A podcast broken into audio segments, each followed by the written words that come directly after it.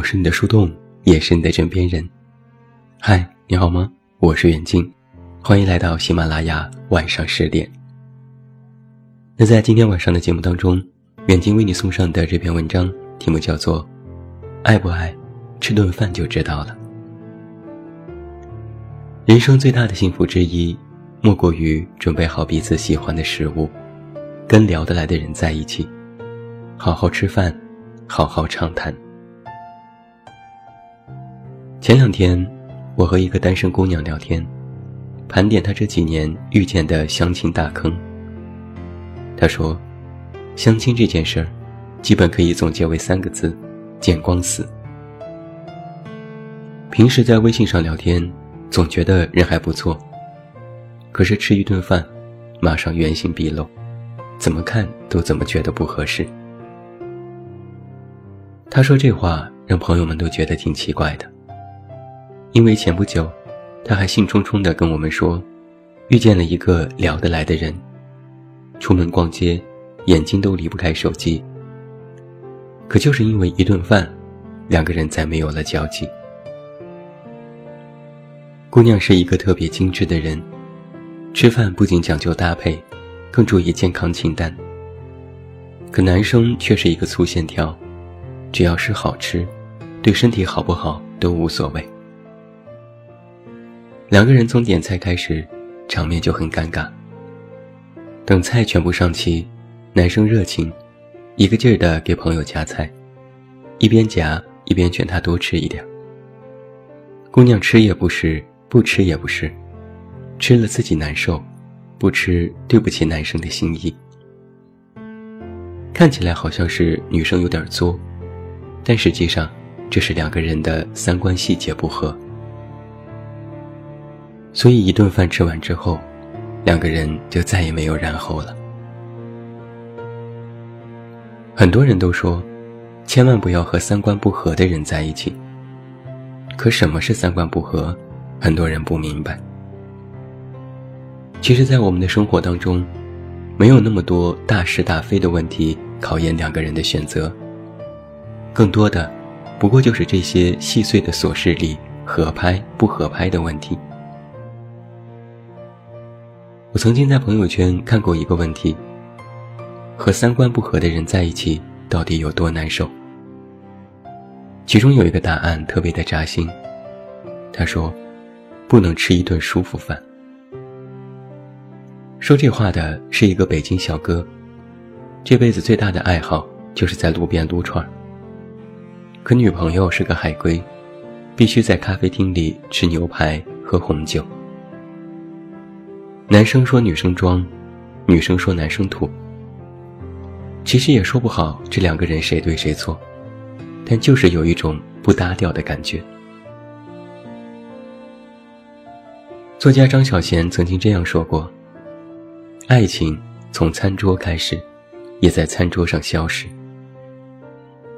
第一次约会，我们总是努力地展现自己最美好的一面。从此以后。”我们在餐桌上共度了无数的时光，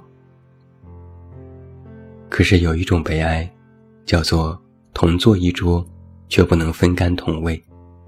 比三观不合更可怕的是饭馆不合。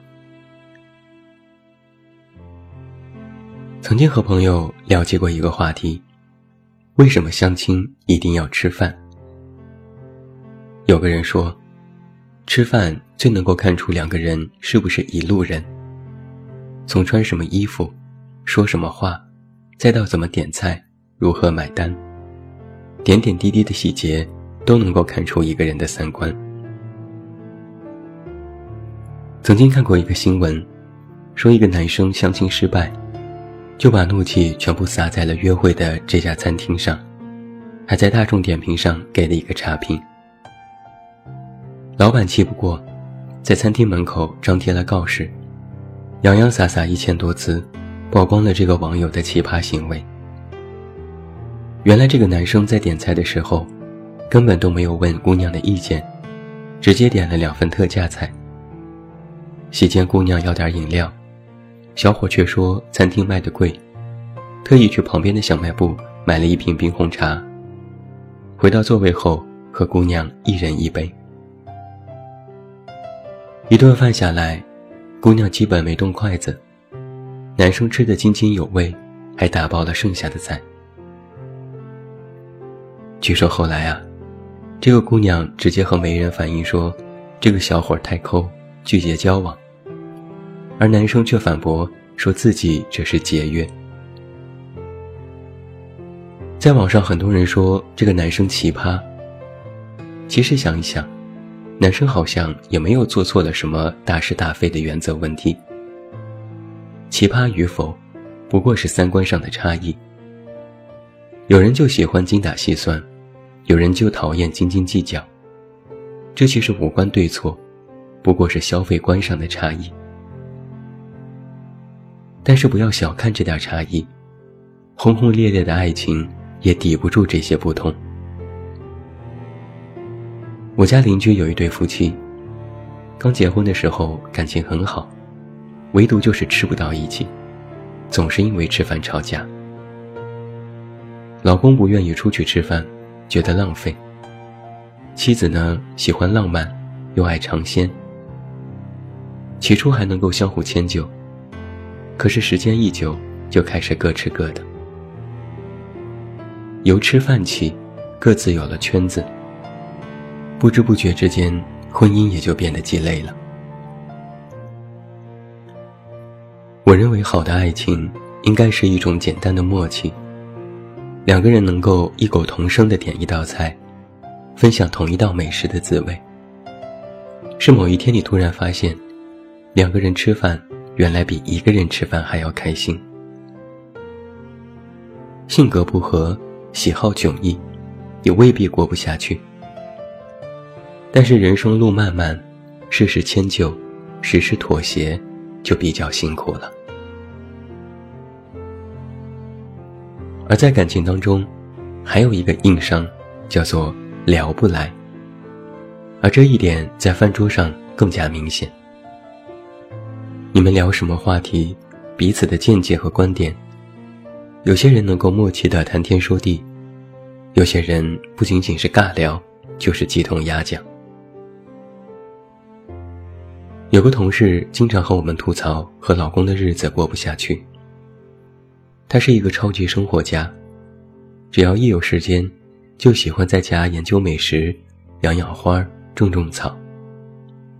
可她老公是个财迷，满脑子都是赚钱，总觉得她每天闲散的日子就是在浪费时间。每次吃饭，丈夫总是喋喋不休。身边的某某人又年薪百万了，某某人又成功了，而妻子却在心心念念，自己种的花又开了。这就让我想起了马思纯之前在微博的那句感叹：“皮囊的相爱，永远无法和灵魂的相爱相提并论。前者很容易，后者看福气。